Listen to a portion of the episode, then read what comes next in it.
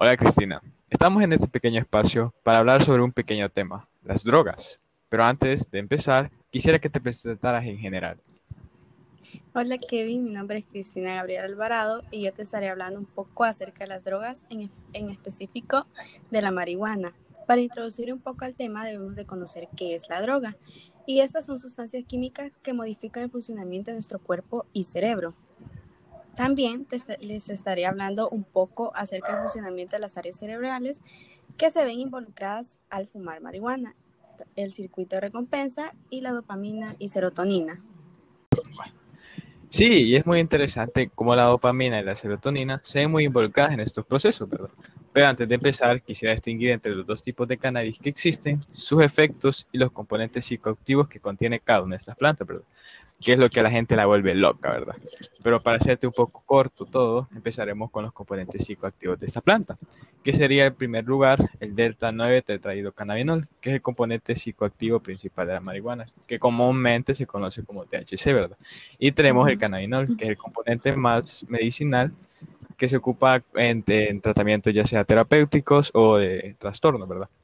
Y existen tres tipos de cannabis, que sería la índica, la sativa y la ruderalis, ruderalis, perdón, que es como una combinación de sativa e índica, ¿verdad? Y cada una de estas plantas contiene efectos diferentes, desde provocar la relajación y la sedación hasta euforia y estados alterados de la percepción. Interesante cómo la marihuana puede alterar el funcionamiento de ciertas áreas del cerebro, como el hipocampo y la corteza orbitofrontal. Entre ellas, el movimiento, sensación, visión, coordinación, memoria y recompensa gratificación. Sí, es cierto. Y es muy interesante también cómo las personas pueden pasar de estar correctamente bien a tener dificultades físicas y psicológicas, ¿verdad? Como la capacidad de movimiento, la de memoria, ya que la marihuana contiene efectos a corto y largo plazo, ¿verdad? La poca capacidad de concentración podría ser un efecto a corto plazo y la poca capacidad de atención, ¿verdad? Por lo que es muy difícil poder realizar tareas estando bajo esta sustancia. También es importante mencionar que el cerebro tiene receptores endocannabinoides, ¿verdad? Es por eso que esta droga hace efecto en nosotros, ¿verdad?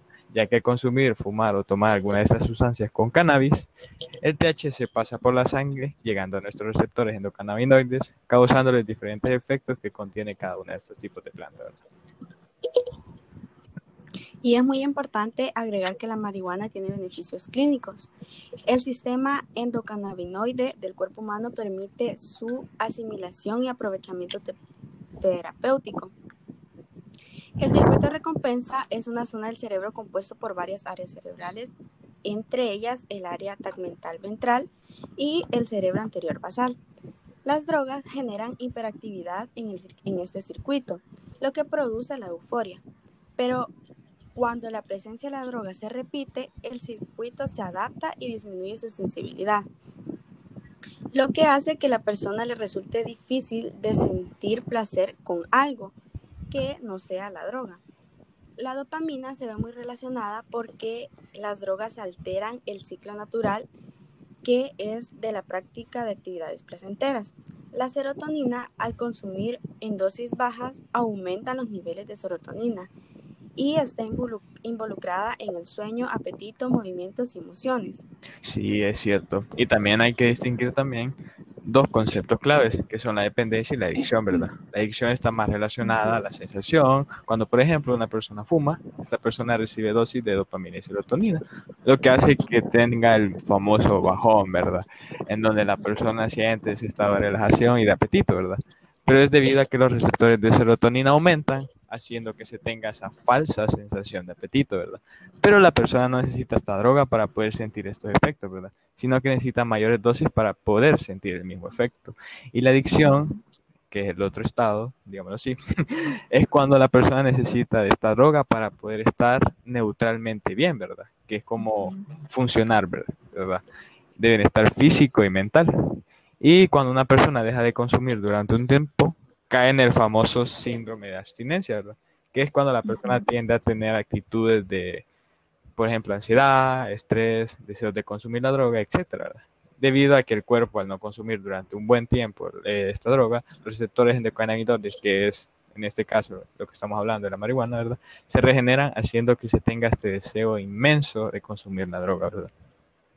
Sí. Bueno, Kevin, fue un gusto discutir el tema de la marihuana contigo. Muchas gracias, Cristina. Igual fue un gusto discutir contigo. Sé que sabes mucho del tema y gracias por compartir tu tiempo e información. Un gusto. Un gusto.